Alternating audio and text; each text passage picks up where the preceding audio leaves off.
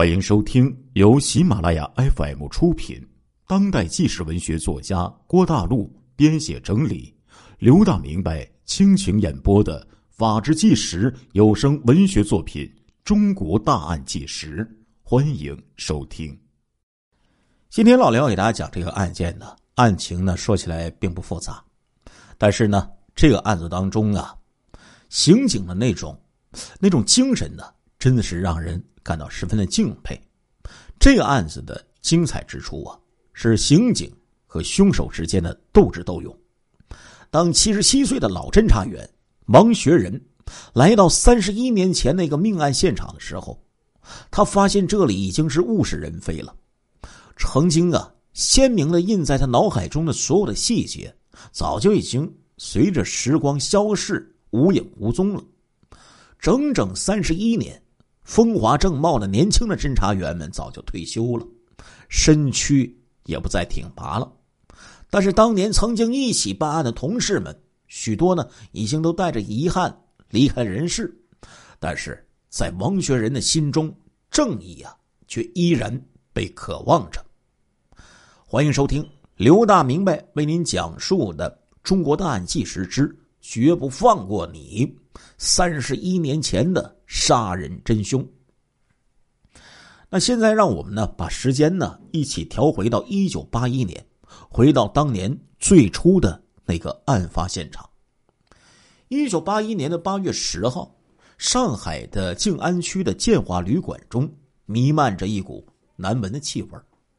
这座旅馆呢是用地下室改造而成的，这个异味啊让旅客们。是纷纷的抱怨，很快呢，服务员就被叫来寻找这个臭味的来源。服务员巡视了一圈之后，确定这个味道啊是来自四十二号的房间里。服务员上去梆梆梆敲门，无人应答，于是打开房门，就见到床上卧着一个男子。服务员惊奇的意识到，连着两天，这个男子可都是保持着同一个姿势啊。很快，这服务员就报了案，警察就来到了现场。当时正值夏季，尸体早就已经腐烂了。根据男子遗留的工作证，死者呢是来自山东的采购员小李。那一年呢，二十八岁。入住时间是在一九八一年的八月八号。死者的脸颊部有七处灼烧、灼烧样的伤口。法医呢就认定这个死因呢是电击，死亡时间就是小李入住的当天晚上。案发现场早就已经被破坏了，因为连着两天呢都有服务员进屋呢打扫卫生。然而刑警们并没有放弃，继续努力的搜寻着房间里的角角落落。凶手用电击杀人，那显然是利用了屋里的。那些插头，找来找去呢，屋子里呀只有这个电灯处啊有一个插座，插座旁边有一个通风口。警方在通风口里找到了用小李携带的提货单包裹着的小刀、电线。通风口的叶片上提取到了四枚残缺的指纹，其中只有一枚具有比对的价值。与家属联系过后，发现呢，小李随身携带的二百元的手表，还有两百多元的现金全部都不见了。丢失金额在当年呢，你别看二百元，那可等于某些家庭一年的收入啊。根据警方现场分析，死者显然是在睡梦之中被人电击杀害。四十二号房啊，是三人间。小李入住的时候，屋里呢已经住了一个人了，但此人之后没有结账就离开了。当年呢，一九八几年没有身份证，大家在外面住宿呢都是用工作证、介绍信之类的东西。这个离开的人登记的姓名呢叫做李义清，登记的工作单位呀是吉林省吉林市一个乡镇的中医院。后来经过证实。这个单位根本就不存在。据此，上海警方认为此人具有重大的作案嫌疑。没想到是一波未平，一波又起呀！过了半个月，八月二十六号，在浙江嘉善县的魏塘旅馆又发生了一起电击杀人未遂事件。受害人冯守安被电击之后惊醒呼救，这才逃过一劫。可是凶手却已经逃之夭夭了。到了九月份，江西上饶和九江也接连发生两起旅社电击杀人案。短短一个月之内呀，发生多起的电击案，公安部就表示极度的关注。由于这个作案的手法，类似的案件呢，在八十年代呀有十三起，警方就在想，这是不是会是连环案呢？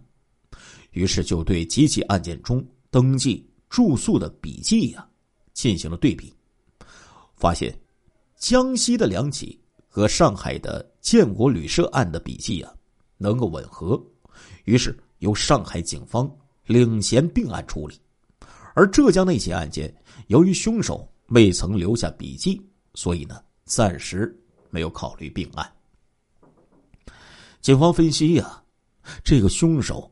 手段是相当的凶残，并且连续作案多起，很有可能是有过前科的。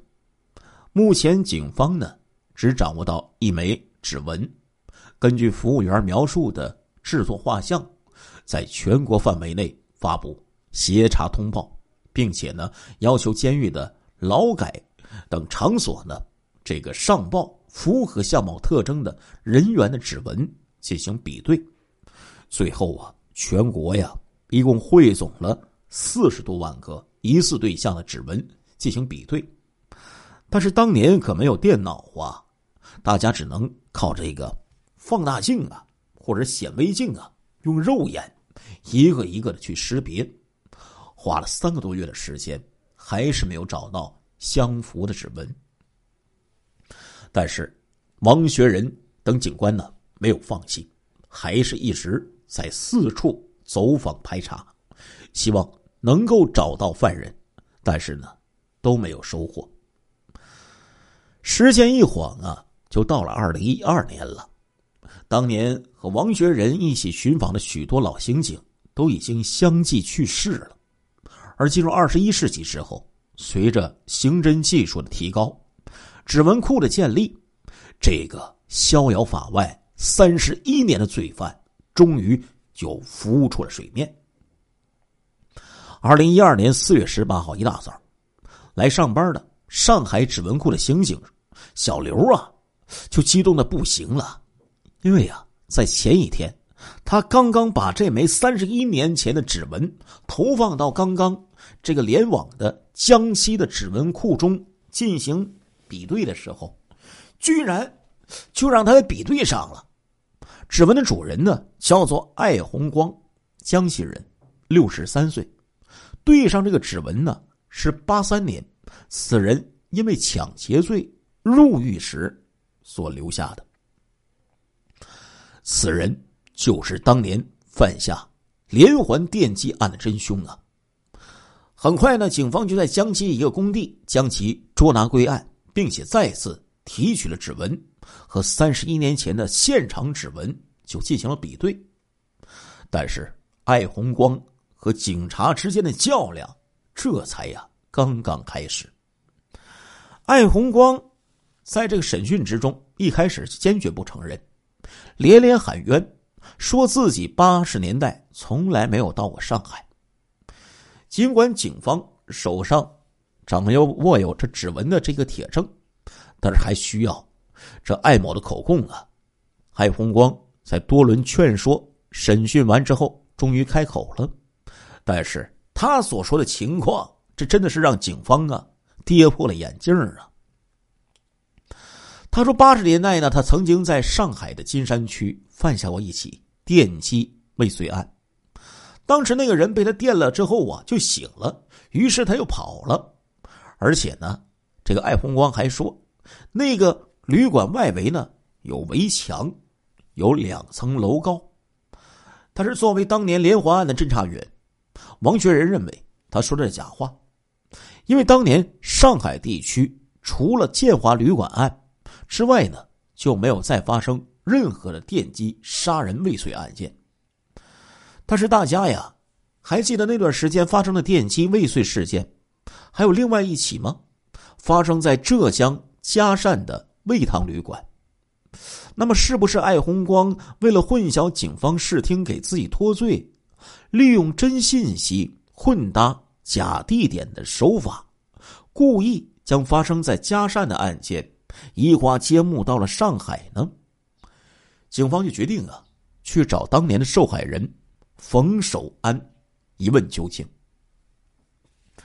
这被害人冯守安已经八十多岁了，但是还健在呢。他就回忆起呀。当年这个事儿了，他依然记忆犹新呢。他说当晚他很早就睡了，也没有看清楚隔壁床睡的人长了什么模样。他就在睡梦之中，忽然感觉到脖子上的一阵这个冰冷划过的刺痛感。他马上醒来，用手一拨了，就拨弄到了一根电线，然后他就大喊救命。那个凶手啊！竟然又一次拾起掉在地上的电线，想去再电他。冯某一边挣扎一边呼救，之后服务员就来了，那个凶手就跑了。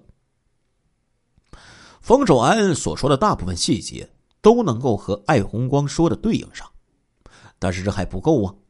于是警方就找到了当年的味堂旅馆。三十多年之后，那旅馆呢，就只剩下了外墙结构了。正在等待拆迁呢。警方呢，这时候又发现了，这味堂旅馆的确是外围有围墙，有三层楼高，但是更具体的现场早就已经找不到了。这时候啊，办案的七十七岁的王学仁警官忽然想起，当年他前往嘉善走访的时候，有群众曾经说呀，看到有人。从旅馆翻墙出来，汤水呀，浑身湿淋淋的跑走的。味堂旅馆的后墙的确有个小盒，于是警方就找到突破口了。再审艾红光的时候，警方详细的就问他是如何逃跑的。这艾红光一开始支支吾吾，最后说道：“啊，他是翻过去，是一条小河。”还是什么小溪的不知道，说呢，我就是趟水走的。如此，只有罪犯才能知道的细节都吻合了，可见发生在嘉善的电击未遂案正是艾红光所为呀。于是警方啊，就调整了这个策略，把底牌就亮了出来，说道：“你当时可是留了指纹。”在通风口啊，指纹这个东西可是每个人都独一无二的。最终啊，艾红光哭着求警察给他一条生路，并且承认了自己当时在上海用电杀害了小李，在江西杀害另两个人的事实。就这样啊，几代刑警共同努力，终于将这个恶贯满盈的罪犯就给抓住了。正像老林经常说那句话：“正义有可能迟到，但是永远不会消失啊！”亲爱的听众朋友们，这一集的《中国大案纪实》播送完了，感谢您的收听，我们下一集再见。